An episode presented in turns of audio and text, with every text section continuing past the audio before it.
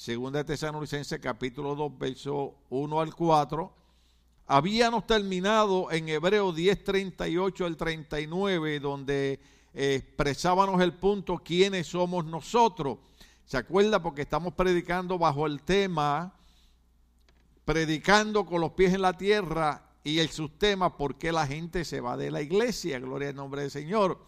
Eh, yo sé que quisiéramos seguir con esos hermosos cánticos de Navidad que trajeron los hijos de Asaf, alabado sea el Señor, pero hay cosas que son importantes, amén. Eh, yo le he dicho un montón de veces, eh, uno lo hace para excusarse, pero a veces lo hace para que la gente comprenda que los pastores tenemos un llamado de Dios de predicar una palabra que a veces para usted puede ser agradable, a veces puede ser incómoda, pero siempre el propósito es bendecirlo, ayudarlo, fortalecerlo, motivarlo, empujarlo, gloria al nombre del Señor, que usted, ¿verdad? Pues no pierda la, fe en el Señor, gloria a Cristo para siempre. Eh, eh, el otro, el otro, la otra foto de, de, California la vamos a pasar más al ratito, gloria al nombre del Señor, aleluya. Yo sé que eh, ellos me están enseñando la de mi hijo, a quien recordamos que cumplió ocho años ahora el 4 de diciembre, gloria a Dios. Gracias por la vida de él, alabado sea el Señor para siempre, gloria a Cristo para siempre.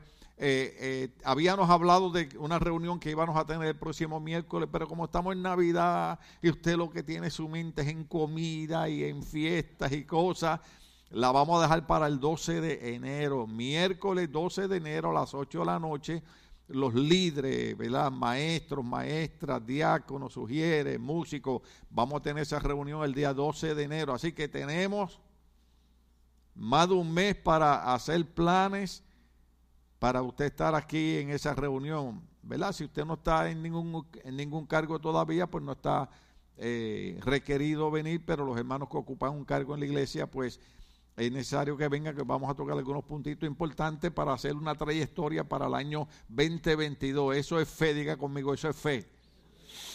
Pero si Dios nos pasó el 21 con toda esta plaga que hubo, nos va a pasar el 22 también. Alabado sea el Señor. Aleluya. Gloria a Dios. Amén.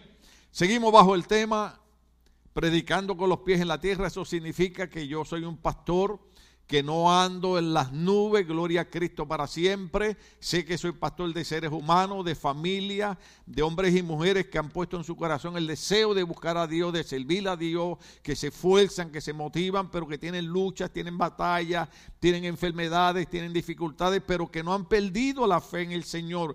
Y entonces hemos, hemos visto un punto profético que hoy con el favor de Dios lo toque, y es que estamos viendo que muchas personas han abandonado la iglesia y siempre explico que no estoy hablando de esta iglesia, estoy hablando de todas las iglesias y no del edificio, sino de la iglesia que es el cuerpo de Cristo. Hemos visto que montones de personas eh, eh, esta cuestión de la epidemia no solamente los enfrió eh, físicamente por las contaminaciones, sino que espiritualmente también perdieron la fe o perdieron el ánimo de seguir sirviendo al Señor. Y entonces si repito, Hebreo 10, 38, 39, nosotros somos de aquellos que no retrocedemos para perdición, sino de los que seguimos hacia adelante para la salvación. Ponga eso en su corazón, ponga eso en su mente, en medio de las luchas, en medio de las batallas, en medio de las dificultades, diga, yo no soy de los que retrocedo para perdición, sino de los que continúo hacia adelante para salvación. Gloria a Cristo para siempre. Entonces hoy nos toca el punto número 7 de la razón por la cual mucha gente se aparta de la iglesia o de los caminos del Señor. Y ese punto se llama rebelión contra Dios. Diga conmigo, rebelión contra Dios. Entonces vamos a usar 2 Luisense capítulo 2,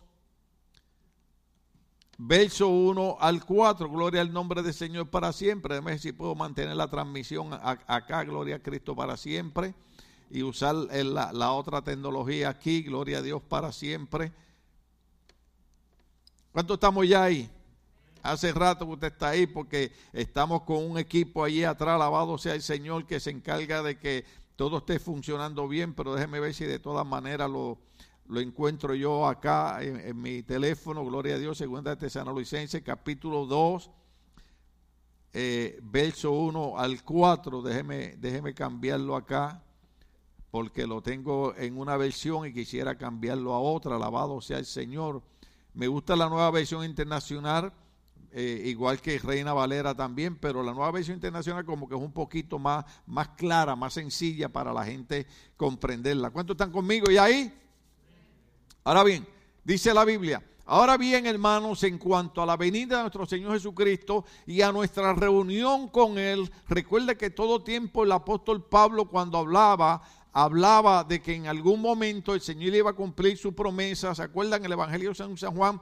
Cuando Cristo dijo, yo me voy, es necesario que yo me vaya. En la casa de mi Padre, muchos, muchos lugares voy pues a preparar lugar para ustedes y regresaré otra vez y os tomaré a mí mismo para que donde yo estoy ustedes estén conmigo. Continuamente el apóstol Pablo hablaba de un evento que él le llamaba harpazo porque muchas personas cuando atacan la Biblia dicen, no, en la Biblia no aparece la palabra rapto, pero aparece la palabra griega que es al paso, que es llevarse algo momentáneamente.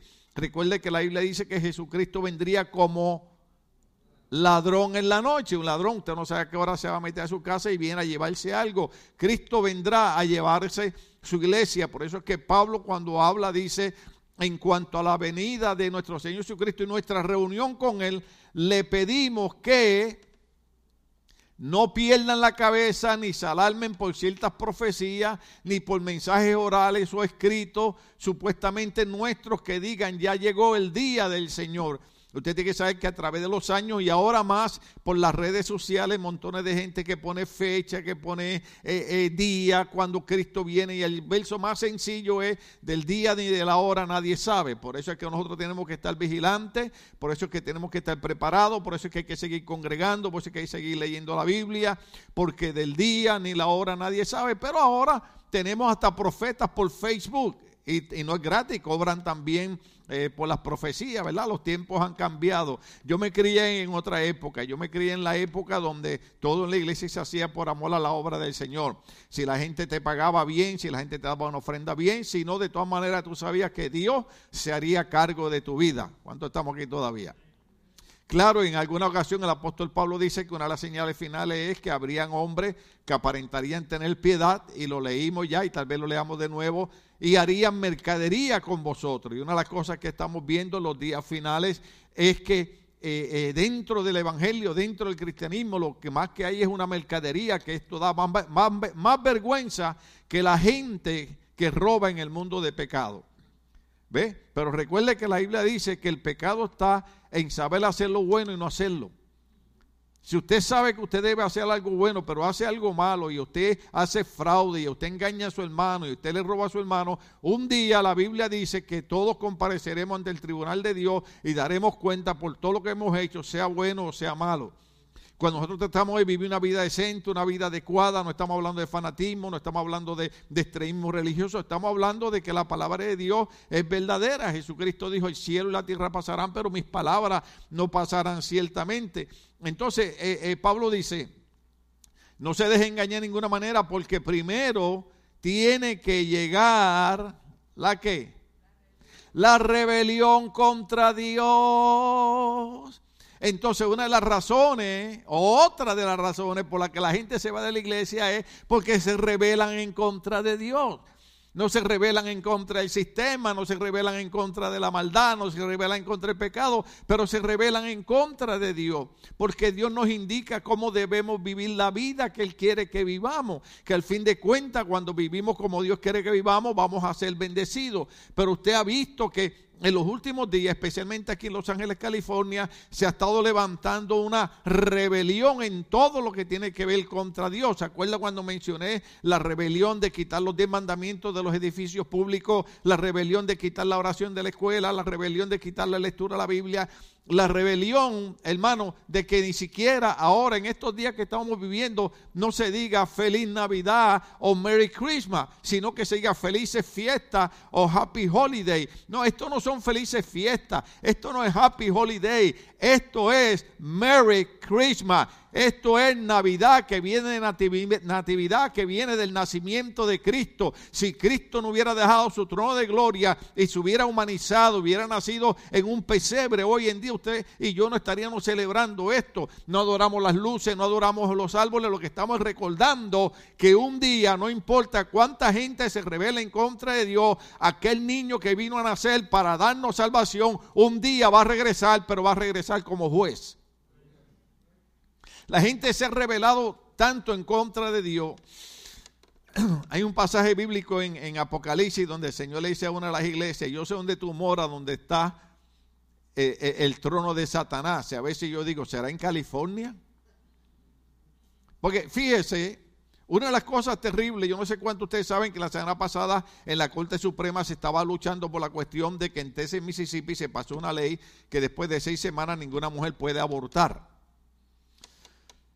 ¿Estamos aquí todavía? Voy a las millas porque quiero tratar de cubrir todo, todo el material. Sin embargo, observen esto. Déjeme, déjeme decir algo. Cuando yo hablo del tema que voy a mencionar, que es el aborto, siempre lo hago con precaución. Nosotros entendemos que han habido mujeres que en la ignorancia de su juventud, tal vez por miedo o tal vez porque alguien los engañó o, por X razón, eh, tuvieron un aborto. Y nosotros no estamos condenando a esas personas. Pero estamos también diciendo que no podemos estar de acuerdo con el relajo que se, que se ha desarrollado eh, eh, eh, actualmente de que hay montones de mujeres que tienen relaciones sexuales, no solamente con su esposo, con diferentes hombres, y anualmente se aborta 1.6 millones de niños en Estados Unidos. Entonces, observe esto. California se está revelando tanto en contra de Dios que la Corte Suprema por ahora dijo que la ley de Texas de Mississippi iba a permanecer, que ellos estaban bien constitucionalmente. Pero mira lo que hace California, ponme la foto ahí ahora de California. Eso es en las noticias esta semana. California sería santuario para abortos de otros estados. ¿No cree usted que eso es rebelión en contra de Dios? En otros estados están tratando de honrar al Señor porque Salmo 139, el salmista cuando habla dice, tú me entretejiste en el vientre de mi madre, tú me, me, hiciste ahí. Cada niño, cada niña, Dios es el que le da el aliento de vida, independientemente, ¿verdad?, de alguna condición médica o algo que pase, lo expliqué ya hace unos minutos, pero por puro chiste, por puro relajo, se está creando una situación de aborto donde la Biblia dice salva al que va a la muerte. Entonces California dice, ok, si los otros estados quieren obedecer a Dios, nosotros nos vamos a rebelar en contra de Dios y vamos a hacer de California un santuario del aborto, de que todas esas millones de mujeres que quieren abortar millones de niños en otros estados que dan permiso, que se vengan a California y en California estamos rebelados en contra de Dios y acá lo haremos. Esa es una de las razones por las que la gente se va de la iglesia. No se van de la iglesia, déjeme repetir esto y aunque usted diga, ahí el pastor se cree mucho, ok, déjeme decirle algo. La gente no se va de la iglesia porque el pastor es malo. Hay uno que otro sinvergüenza, amén, eso ellos le darán cuenta a Dios. Pero la mayoría de los pastores son pastores buenos, pastores sacrificados, pastores que aman la obra, entonces, mucha gente se va de la iglesia no porque el pastor es malo, no porque los líderes son malos, no porque la iglesia no tiene programas buenos, porque yo analizando los últimos 32 años aquí hemos hecho cuánto programa existe, desde la historia, desde creer, programas de matrimonio, eh, educación para niños, para adolescentes, eh, eh, que hasta, hasta cambiar aceite se le ha enseñado a los jóvenes aquí en diferentes ocasiones. Eh, eh, hemos hecho de todo para ayudar a las familias, hermanos. Hemos hecho eh, comida, cena. Y yo no creo que la iglesia ese sea su trabajo, lo hacemos como, como familia. Pero el trabajo de la iglesia es predicar el Evangelio, que la gente entienda que hay un solo camino de salvación que se llama Cristo y el que le da la espalda a Cristo no soy yo. Cristo dijo que sería condenado. Entonces, la gente no se va de la iglesia porque la iglesia es mala, porque no hay un buen ambiente, sino simple y sencillamente porque un día se rebelan en contra de Dios. Y esos son los días que estamos viviendo. Por eso el apóstol Pablo vuelve otra vez a, Segunda Tesalonicense. El apóstol Pablo enseña y dice que una de las señales claras por las cuales la gente se estaría yendo de la iglesia dice, no se deje engañar de ninguna manera porque primero tiene que llegar la rebelión contra Dios y manifestarse el hombre de maldad y el destructor por naturaleza.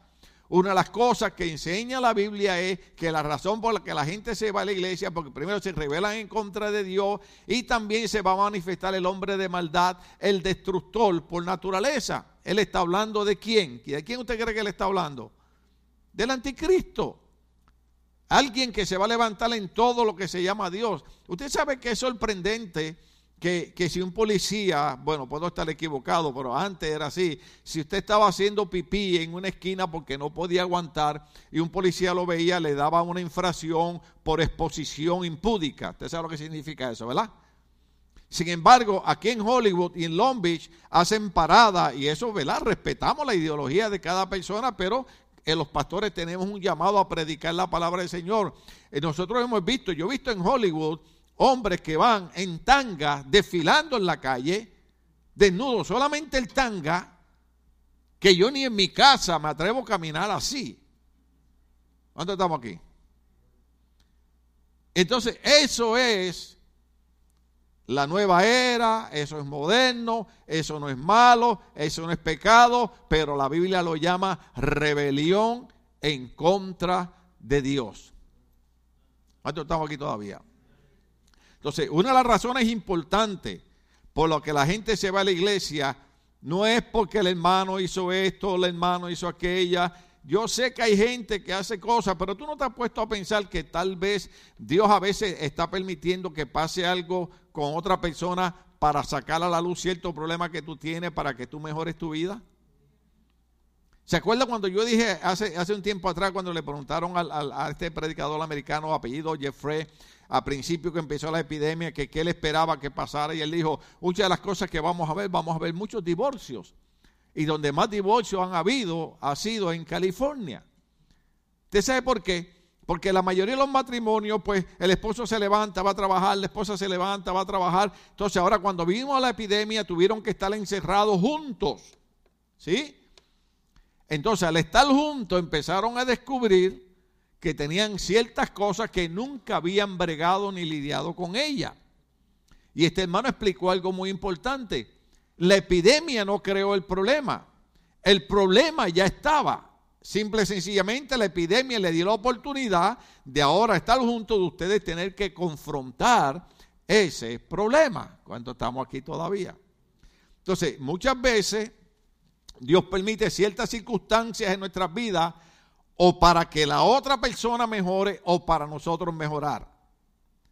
Por ejemplo, ¿cuántos de ustedes saben que le han tocado bregar a veces con hermanos que son incordios? ¿Todo el mundo entendió esa palabra? Solo una boricua la entendió. Un incordio es una mosca. ¿Cuántos saben lo que es una mosca? Un incordio, una mosca, es esa persona que es irrespetuosa, que hace chistes inadecuados, que hace bromas que no son buenas, que está metido en todo lo que no le importa, que está metido en tu vida, que está diciéndote cosas, y, a ti te, da, el momento como que dice, Señor, lo agarro por el cuello y lo ahorco, aunque me vaya al infierno. Pero esa no es la voluntad de Dios. Tal vez Dios te está contestando la oración. Déjeme ver honestamente, yo nunca le pido a nadie que levante la mano, pero honestamente, si alguien quiere ¿verdad? ayudarle en el mensaje, ¿cuántos alguna vez le han pedido paciencia al Señor? Porque yo le he pedido paciencia al Señor. Hasta que los predicadores han dicho, si le pediste paciencia al Señor, prepárate para enfrentar problemas y dificultades. Porque de la única manera que tú puedes desarrollar paciencia es enfrentando dificultades. ¿Sí o no? Hay gente, perdonen esto con mucho respeto, yo entiendo que hay condiciones eh, biológicas, hay condiciones de salud, pero muchas personas, todos los años, cuando llega el primero de enero, ¿cuál es la primera meta que se establecen para el próximo año? Ya los veo a todos flacos. oh, este año voy para el gimnasio este año voy a romper la máquina esa caminando en ella. Este año me pongo como usted sabe. Iba a mencionar a alguien aquí, pero no puedo mencionar nombre. Y pasa el año y usted está igual. ¿Por qué? Porque a menos que usted no proponga ejercer ese deseo, no lo va a lograr. La paciencia es igual. A menos que tú no tengas a alguien que te sea de molestia, tú no vas a desarrollar paciencia.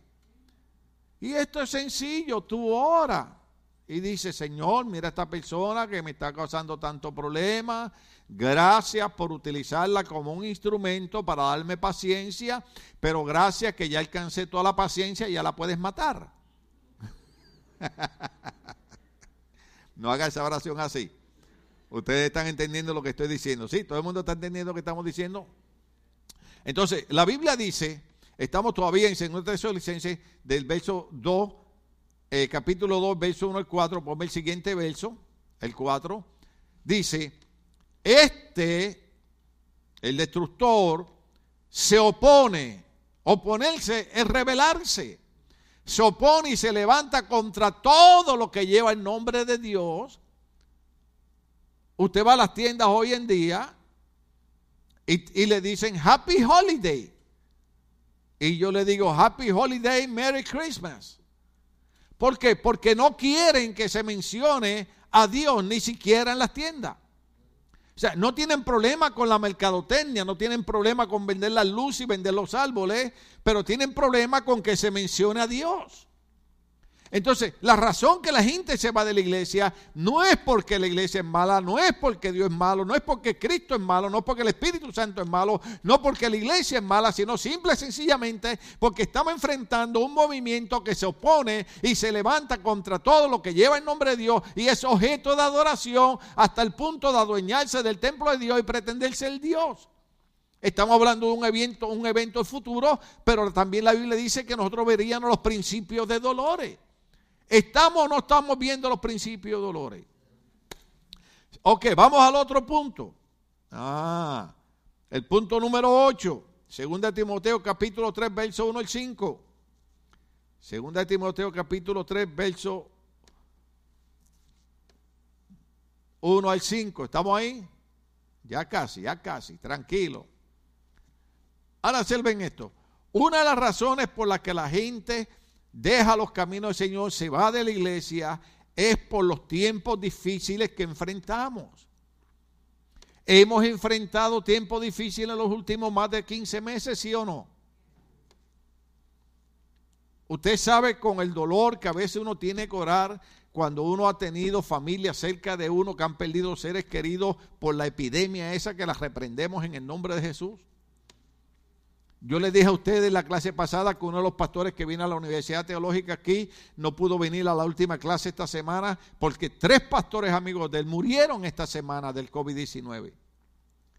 Y yo he contado 10 pastores aquí en el área que han muerto del COVID-19.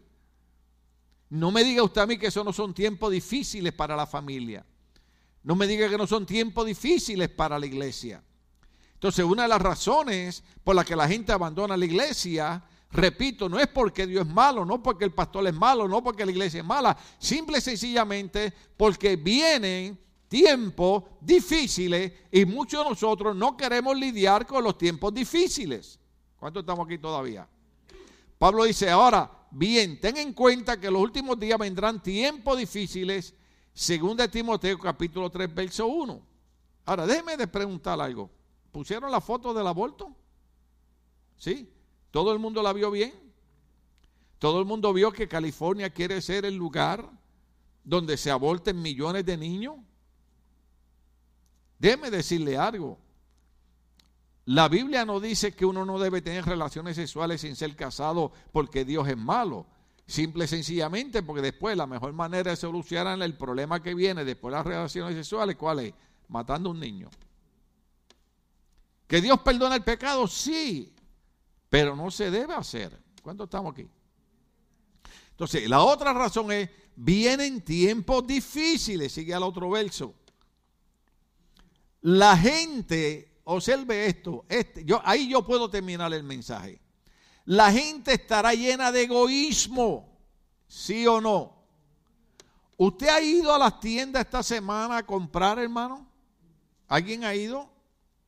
¿Usted ha visto en una época tan linda, tan maravillosa, los hijos de Asaf ahorita cantaban esa bella canción que decía, Noche de paz, noche de amor. ¿Usted ha ido a los moles esta semana?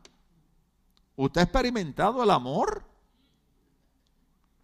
¿Usted ha visto a la gente empujándose, la gente insultándose, la gente diciéndose malas palabras? ¿Usted ha visto a la gente que usted está esperando un estacionamiento y viene otro egoísta y y le agarra el estacionamiento? En vez de decir, noche de amor, agarra usted el apartamento, eh, perdón, el estacionamiento, Dios me, Dios me proveerá otro. A mí me lo hicieron los otros días, hermano. Yo estoy esperando el estacionamiento, viene un hombre, se para al frente, me ve que estoy esperando el estacionamiento y yo dije entre mí, este sinvergüenza me va a cañonear el estacionamiento. Y no sé por qué de esos días que usted se siente espiritual. ¿Cuánto hay veces que usted se siente espiritual? Ese día dije, oh no, diablo, hoy no juegas conmigo. Entonces, cuando sale la persona al estacionamiento, que veo que el otro va a cerrar, le hago. Entonces, cuando le hago así, la persona se quedó frisada como, yo esperaba que funcionara el famoso, ¿cómo se llama? Road rage. Yo esperaba que este hombre, y yo vengo y le hago.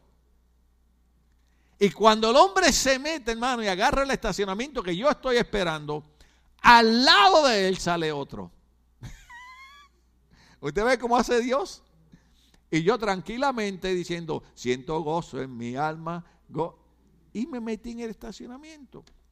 Pero en una época tan bella, tan linda como esta, ¿usted se ha dado cuenta que la gente ha ido perdiendo el sentido de lo que significa la Navidad?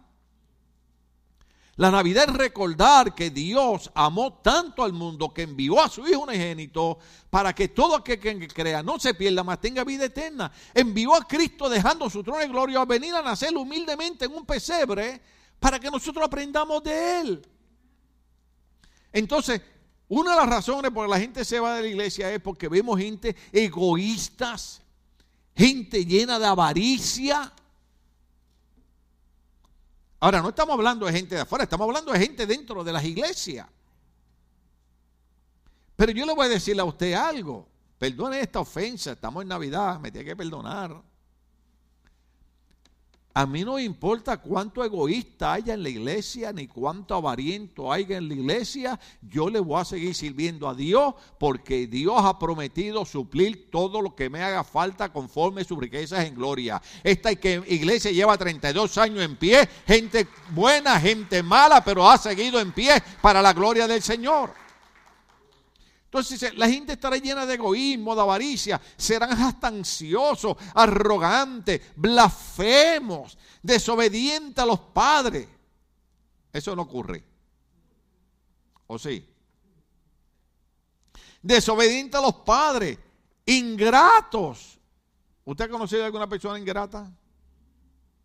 ¿Usted le ha dado la mano a alguien alguna vez y la gente le ha mordido la mano? ¿Cuándo ha escuchado el refrán, no muerda la mano del que te da de comer? Pero hay gente ingrata. Hay gente que usted la ayuda y en, vez de, de, ser agradecido, son ingratos y no solamente le muerde la mano, después lo difaman. Después hablan mal de usted. Oh, es que en la iglesia no me ayudaron. No, cuente la historia completa, por favor. Lo que pasa es que el pastor no tiene tiempo para irse aquí a dar nombres y detalles de quién ayudó y dejó de ayudar. Pero en nuestra iglesia nosotros siempre hemos dado la mano a la gente necesitada. Lo que pasa es que la Biblia dice, no sepa tu mano derecha, lo hace tu izquierda. Solo los líderes saben a quién nosotros le hemos ayudado financieramente, a quién hemos ayudado con comida, a quién hemos ayudado con esto, con lo otro. Nosotros hemos sabido pagarle por más de seis meses la renta a personas en este lugar, de su apartamento, para que no los voten. Gracias a Dios no han sido ingratos. Gracias a Dios han sido nobles. Y es más, hasta cuando Dios los ha bendecido, han venido y han traído hasta una ofrenda a la iglesia. Y yo le he dicho, no, hermano, eso lo hicimos con amor. No tiene que, me dice, no, pastor, yo no le estoy pagando. Yo estoy siendo agradecido con usted. Y la ofrenda entra a la iglesia, no entra a mí, entra a la iglesia. Pero hay gente, hay gente ingrata. ¿Sí? Pablo escribe y dice, también habrán impíos. ¿Cuántos entienden que alguien dijo en una ocasión que el hecho de que usted se meta en un garaje no lo convierte en carro? Ahora voy a decir algo feo, pero estamos en Navidad, recuerde. El hecho de que usted viene a la iglesia no lo convierte en cristiano. Lo que nos convierte en cristiano es la obediencia al Señor. Es vivir la palabra del Señor. No es fácil porque nuestra humanidad no quiere vivir conforme a Dios manda. Pero tenemos que esforzarnos por hacerlo. ¿Cuánto estamos aquí? Tendremos caída, tendremos lucha, pero usted se levanta y sigue hacia adelante. Señor, ayúdame porque yo quiero obedecerte, yo quiero servirte, yo quiero honrarte. ¿Cuántos estamos aquí todavía? Ok, sigue el siguiente verso. Habrá gente insensible. No hay ninguno aquí, usted no conoce a nadie. Implacables. ¿Usted ha conocido gente implacable? ¿Usted ha conocido gente que no le importa lo que le pase a nadie? Son la gente implacable. Gente que tira juicio sin saber que mañana pueden ser ellos los que estén en ese problema. ¿Ah? Una vez, puedo, puedo, ay, si tenemos, el reloj está atrasado, gloria a Dios. Una vez, en una ocasión, un pastor amigo mío cayó en un pecado moral. ¿Cuánto entiendo que estoy hablando? Y todo el mundo hizo con él lo que dicen en nuestros países, con el árbol caído, todo el mundo hace leña. Y yo saco la cara por él. Digo, hermanos, un momento en la reunión, hermano, un momento. Este hombre lleva tantos años de pastorado, este hombre ha hecho esto, este hombre ha ayudado más de 300 familias, este hombre por más de tantos años ha hecho esto, ha hecho lo otro, y ahora porque este hombre cayó en este pecado, ahora ustedes quieren barrerle el piso con él. ¿Usted sabe por qué yo saqué la cara por él? Y gracias a Dios hasta el día de hoy Dios me ha cuidado y me seguirá cuidando hasta el día del rastro. ¿Sabe por qué? Porque la Biblia dice cuando tú exhortes a tu hermano, considérate a ti mismo que tú también no seas tentado. ¿Sabes lo que significa eso? Que en las iglesias a veces tenemos hermanos bien espirituales que se pasan condenando a todo el mundo. Mira aquella que cayó en pecado, mira aquella cayó en pecado, hasta que te toca a ti. Entonces cuando te toca a ti, Oh, Dios un Dios de gracia y Dios un Dios de misericordia y Dios un Dios de bondad. Pero antes no era cuando te tocaba señalar a los otros. ¿Cuánto estamos aquí?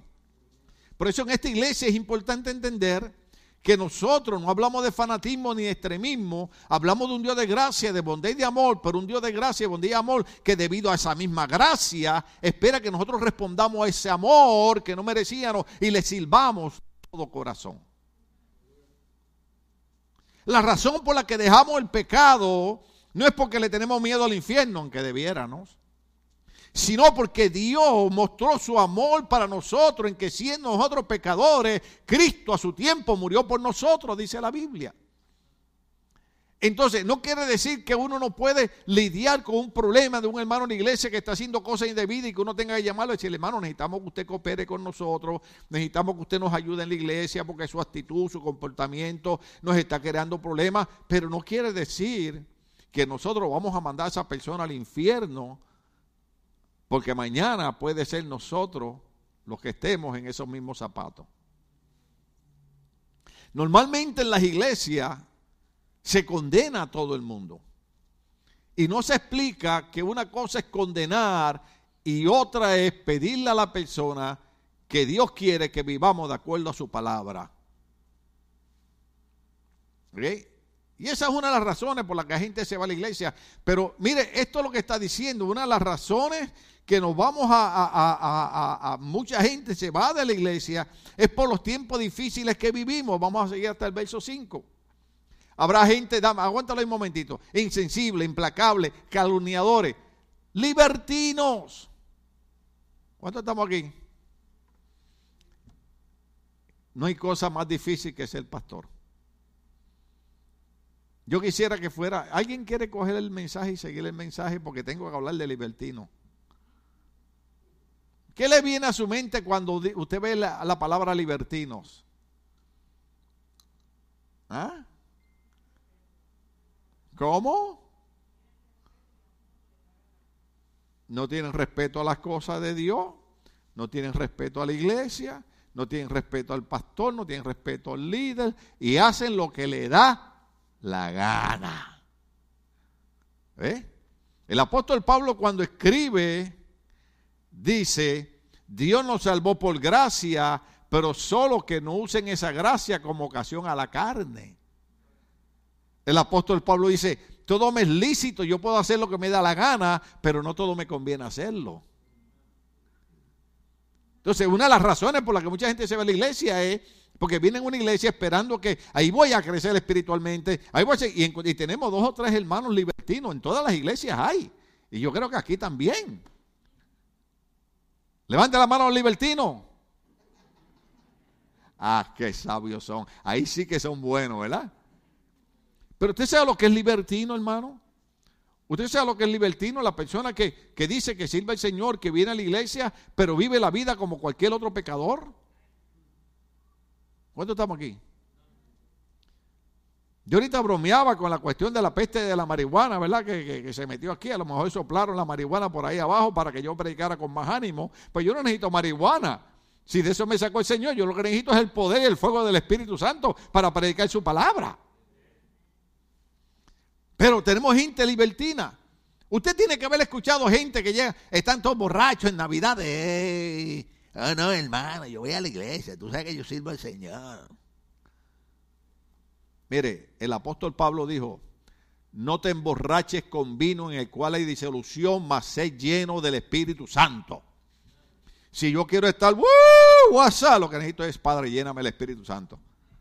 ¿Se acuerda cuando cayó el Espíritu Santo en el día de Pentecostés? ¿Qué fue lo que dijeron la gente? Están borrachos. ¿Sabe por qué? Porque todo el mundo estaba, ¡Woo! What's up! ¿Cuántos estamos aquí? Lo que necesitamos es ser llenos del Espíritu Santo. Tenemos hermanos libertinos, despiadados, gente que no tiene bondad, no tiene misericordia. Yo me sentía tan contento, tan feliz cuando yo veía todo el trabajo que se hizo esta semana para, para los niños de la cajita de Navidad, hermano. Usted no tiene idea. Nosotros hicimos, hicimos más de 47 mil. El día que fuimos, más de 47 mil cajitas que iban para Madagascar y para Ecuador. Usted se imagina en esta Navidad con todo lo que ha pasado, hermano. Niños que no tienen zapatos, niños que en sus hogares el piso es de tierra, niños que, que tal vez no tienen techo en sus hogares. Van a recibir una cajita de Navidad, van a recibir un regalo y yo decía, gloria a Dios que todavía queda gente con amor y con bondad y que no hay tanto despiadado en la obra de Dios. La Biblia dice, si tú teniendo y ves a tu hermano padecer necesidad y no le ayudas, no tienes el amor de Dios. Nosotros no hacemos eso por sobresalir. Nosotros hacemos eso porque Dios nos ha bendecido. Una de las cosas que Dios nos pide es que nos acordemos de los más necesitados. Y malo que bueno, aquí en Estados Unidos. Mire, ¿usted, ¿usted quiere que le diga cuál es el problema que hay en Estados Unidos? Que los negocios están pidiendo gente para trabajar porque nadie quiere ir a trabajar porque el gobierno está dándole dinero. ¿Y a quién no le gusta que le den dinero? ¿Ah?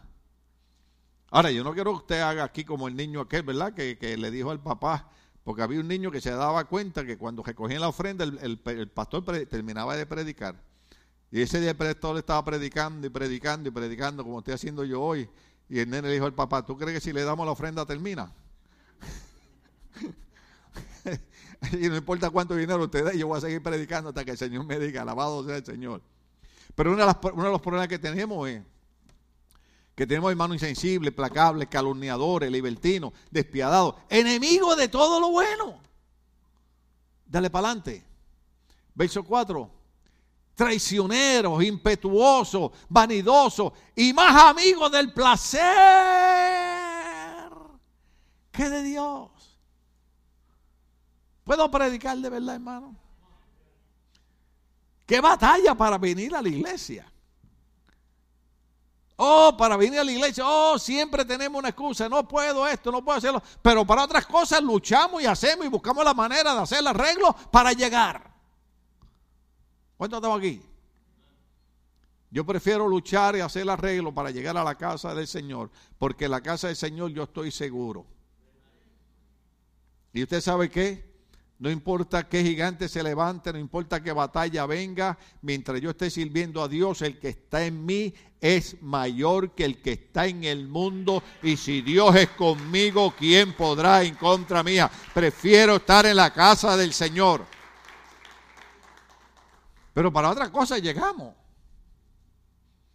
Ah, yo le dije a ustedes, yo le dije a ustedes eh, eh, eh, la semana pasada, en mi país, Puerto Rico, acaban de dar un, concierto, hermano. Y yo quisiera que ustedes vieran la entrada que hicieron. Gente sin mascarilla, miles y miles de personas, gente vino del extranjero, gente haciendo cuatro o cinco horas de fila para entrar a un concierto, donde oiga bien, todo lo que van a escuchar en las canciones son malas palabras, vulgaridades, abuso en contra de las mujeres, sexualidad e inmoralidad. Pero ahí la gente quiere estar. La gente no quiere estar en el lugar donde se le dice, ama a tu familia, ama a tu esposa, ama a tu esposo, lucha por tus hijos, lucha por tus hijas, haz el bien, confía en Dios. En los tiempos difíciles Dios ha prometido estar con nosotros. Acuérdese, acuérdese, Mateo 28, 20. He aquí, yo les digo que en el mundo tendrán aflicciones, tiempos difíciles, pero yo estaré con ustedes todos los días de vuestra vida. No importa cuánto COVID se levante ni cuánto problema se levante, Dios ha prometido estar conmigo todos los días de mi vida y va a estar conmigo hoy, va a estar conmigo mañana, va a estar conmigo el mes que viene, va a estar conmigo el año que viene. No importa lo difíciles de los días, Él va a estar con nosotros. Pero imagínense, si usted viene a la iglesia más que dos veces al año, la fe viene por el oír. Y el oír viene por la palabra de Dios. Yo necesito escuchar gente que me diga, estamos en tiempos difíciles, pero hay uno más grande que los tiempos difíciles. Se me fue el tiempo. Usted quiere situación más difícil, usted quiere situación más difícil, lo digo por tercera vez como Cristo, usted quiere situación más difícil que Moisés sale con tres millones de personas y llega al frente al mar rojo y atrás está el ejército egipcio.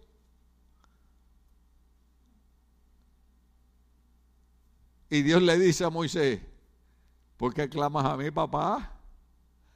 Eso quiere decir que Moisés estaba, Dios mío, ayúdame, ahí está el mar y atrás están los soldados. Y el Señor dijo, ¿Qué estás orando, papito? Lo que tienes que hacer es, ¿qué tienes en la mano? Esta vara. Levanta la vara y extiéndela al mar. Y dice la Biblia que cuando Moisés tendió la vara, el mar se abrió. Yo no sé para quién es esta palabra, pero Dios va a abrir el mar rojo. No importa cuán difícil sea el problema, no importa cuán difícil sea la situación, extiende la vara de la fe que Dios va a abrir el mar rojo. Tiempos difíciles, donde habrá gente que será más amigos del placer que de Dios. Usted se ha dado cuenta que es más fácil para los cristianos irse con los amigos que lo que andan es buscando el placer en vez de Dios.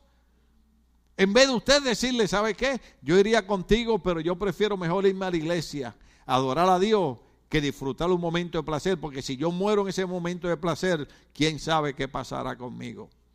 Prefiero morir en la iglesia levantando mis manos y alabando y glorificando el nombre del Señor. Mi pastor murió dirigiendo un culto de oración. ¿Usted se imagina qué glorioso es eso? Dirigiendo el culto de oración. Cayó y la gente pensó, cayó bajo el poder de Dios. No, cayó muerto, hermano.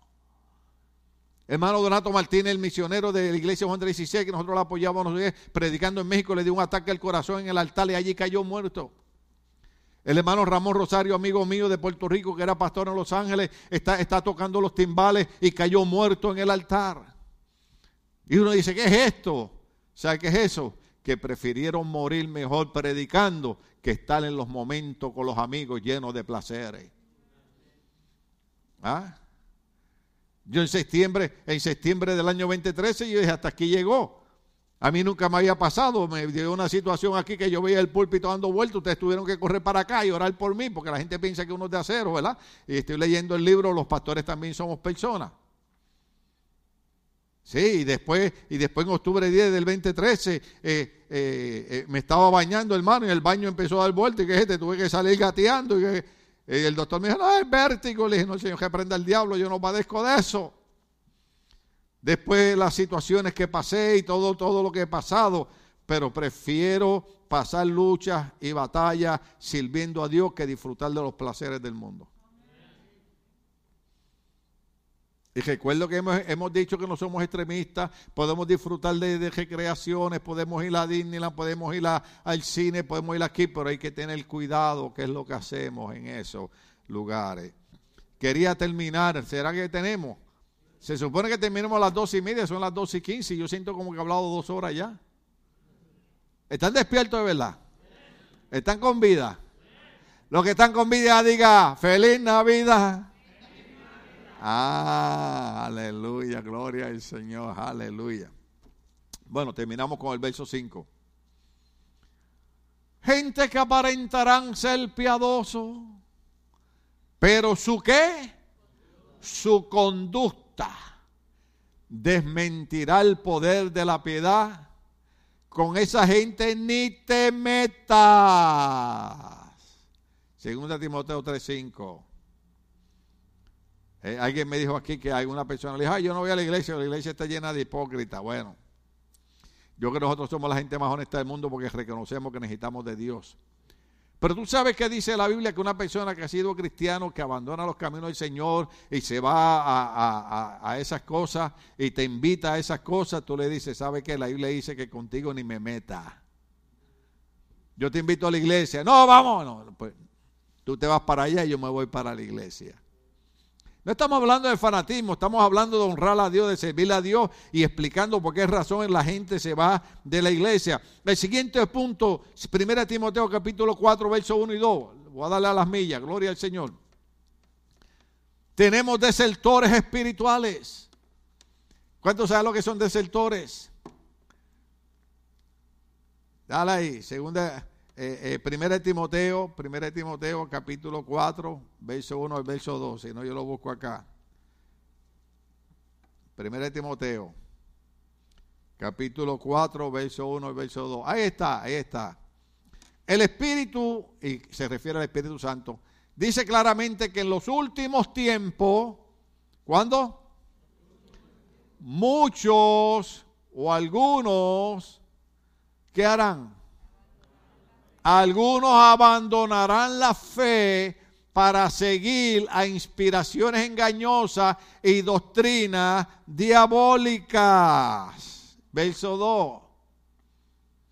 Tales enseñanzas provienen de embusteros hipócritas que tienen la conciencia encallecida, desertores espirituales, mentirosos, embusteros Voy a decir algo aquí, aunque me tire un montón de enemigos. La gente que le dice a usted, para servir a Dios no hay que ir a la iglesia. Y si vas a la iglesia, ¿para qué hay que ayudar económicamente a la iglesia? Oh, los pastores lo que quieren es vivir de la iglesia. Cambiemos de trabajo. A ver cuánto aguanta. Cuando la gente dice yo quiero ser pastor, mi deseo es decirle, lo que estás pidiendo es que quieres ser un mártir. ¿Sabes lo que es el mártir? Que no importa cuán bueno tú seas como pastor, la gente siempre te encuentra un defecto. Por eso yo prefiero decir los míos para que usted no tenga que estar pasando trabajo buscarlo. Yo tengo un montón de defectos, soy elegante, soy guapo, soy lindo, soy querido. Gloria al nombre del Señor. aparte de arrogante y vanidoso. Pero la Biblia dice que mucha gente abandonará la fe. Eso es lo que la Biblia llama desertores espirituales. Y usted sabe, y usted sabe que hay hermanos que aman más que Dios y hermanos que conocen más que el pastor y entonces vienen y le dicen a uno, ¿por qué usted no fue a buscar a fulano y fue a buscar a fulana? Usted no entiende que por qué no va usted a buscarlo para que comprenda que ellos son desertores espirituales y simple y sencillamente no quieren nada con Dios. ¿Estamos aquí todavía? No quieren nada con Dios, son desertores espirituales. Eh, Judas 1, 17 al 25, ya estamos terminando. Judas 17 al 25. Hay hermanos fieles y hay hermanos carnales. Judas, capítulo 1, 17 al 25. Ustedes, queridos hermanos, recuerden el mensaje anunciado anteriormente por los apóstoles nuestro Señor Jesucristo ellos le decían, en los últimos tiempos habrá burladores que vivirán según sus propias pasiones impías. Vivirán según sus propias pasiones impías. Los cristianos en las iglesias que para ellos nada es malo, nada es malo, nada es malo, porque viven en sus propias pasiones impías. Hay hermanos fieles y hay hermanos carnales también. Voy a cerrar con unos versos que pensé que no los iba a usar, pero voy a usarlos. Éxodo capítulo 25, 1 al 2. Eso nada más los leo y nos vamos. Porque estoy viendo que me quedan 10 minutos, voy a usar 5. Éxodo 25, 1 al 2. Gloria al Señor, aleluya. Me avisan cuando esté ahí. Pues ahí está. El Señor habló con Moisés y le dijo, verso 2. Ordénale a los israelitas que me traigan una ofrenda, la, la, la deben presentar todos los que sientan deseo de traérmela. Verso 8.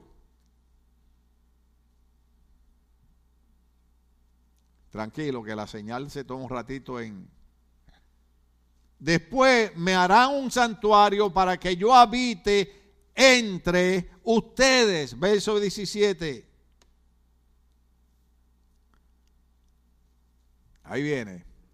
Haz un propiciatorio de oro puro de un metro con 10 centímetros de largo por 70 centímetros de ancho. Eso 25, 17. Ahora vaya, Primera de Reyes, capítulo 6, verso 20 al 23. Primera de Reyes, 6, 20. Ahí está. 20 al 23. El interior de este santuario que medía nueve metros de largo por nueve metros de alto, lo que cubrió de oro puro y también recubrió el cedro, el altar. ¿Sigue? Además, Salomón recubrió de oro puro el interior del templo y tendió cadenas de oro a lo largo del frente del lugar santísimo, el cual estaba recubierto de oro. En efecto, recubrió de oro todo el santuario interior y asimismo el altar que estaba delante de éste. Salomón mandó a esculpir para el santuario interior dos querubines de madera de olivo, cada uno de los cuales medía cuatro metros y medio de altura. Verso 28 y verso 30. 28 y después saltas al 30 del, del mismo Reyes 6. Verso 28. Luego Salomón recubrió de oro los querubines. Verso 30. Además recubrió de oro los pisos de los cuartos interiores y exteriores del templo. Gloria al nombre del Señor. Ahora vaya Primera Reyes capítulo 7, verso 48 al 50. Primera Reyes capítulo 7, verso 48 al 50. Gloria a Dios, aleluya. Yo no sé usted, pero yo me estoy gozando con el mensaje. Alabado sea Dios. Salomón también mandó hacer los otros utensilios que estaban en el templo del Señor, es decir, el altar de oro, la mesa de oro sobre la que se ponía el pan de la presencia, los candelabros de oro puro, cinco en el lado sur y cinco en el lado norte, enfrente del lugar santísimo, la obra floral, las lámparas y las tenazas que también eran de oro, 50. Las copas, las despilaleaderas, los aspersorios, la vajilla y los incensarios y los gornes de oro para las puertas del lugar santísimo, como también para las puertas de la nave central del templo. Amén ¿Qué es lo que estamos viendo? Que Dios cuando mandó a construir el templo, dio una orden y unos planos cómo se debían de hacer las cosas en el templo. Estos son los planos, esta es la orden, así es como van a hacer las cosas en el templo. Pero hubo alguien que pensó que era mucho más listo y en medio de una batalla y una lucha vinieron los enemigos y se metieron al templo y se llevaron todo el oro del templo. Entonces vino un rey llamado Roboam, segunda de Crónicas 12, 9 al 10. Segunda de Crónicas, verso 9 al 10 del capítulo 12 Sisac, rey de Egipto, atacó a Jerusalén y se llevó los tesoros del templo del Señor del palacio real. Se lo llevó todo, aún los escudos de oro que Salomón había hecho. Para reemplazarlos, la razón que quiero terminar con estos versos para que usted comprenda todo el mensaje que hemos traído de predicando con los pies en la tierra y por qué razón la gente se va de la iglesia. Quiero que usted comprenda por qué razón a veces yo tengo que predicar ciertas cosas. Simple, sencillamente, y esto era parte del estudio de los líderes y se lo vamos a dar en enero, gloria al Señor. Simple, sencillamente, Dios ha encomendado a sus pastores y a sus ministros y le ha dado una orden y le ha dado unos planos. Y le dijo, este es el mensaje, esta es la palabra, esta es la escritura, ese es el oro que tienes que entregarle al pueblo. Pero vino este rey llamado Roboán, cuando vino el rey de Egipto y se llevó todo el oro, dice, para reemplazarlos, el rey Roboán mandó hacer escudos de bronce. ¿De qué? No eran de oro, brillaban como el oro, parecían oro, pero eran bronce. Y los puso al cuidado de los jefes de la guardia que custodiaban la entrada del palacio real. Entonces, ¿qué es lo que significa eso? Que nosotros debemos mantener el oro en el templo y no podemos sustituir nada en el ministerio bíblico. Iglesia, uno de, los,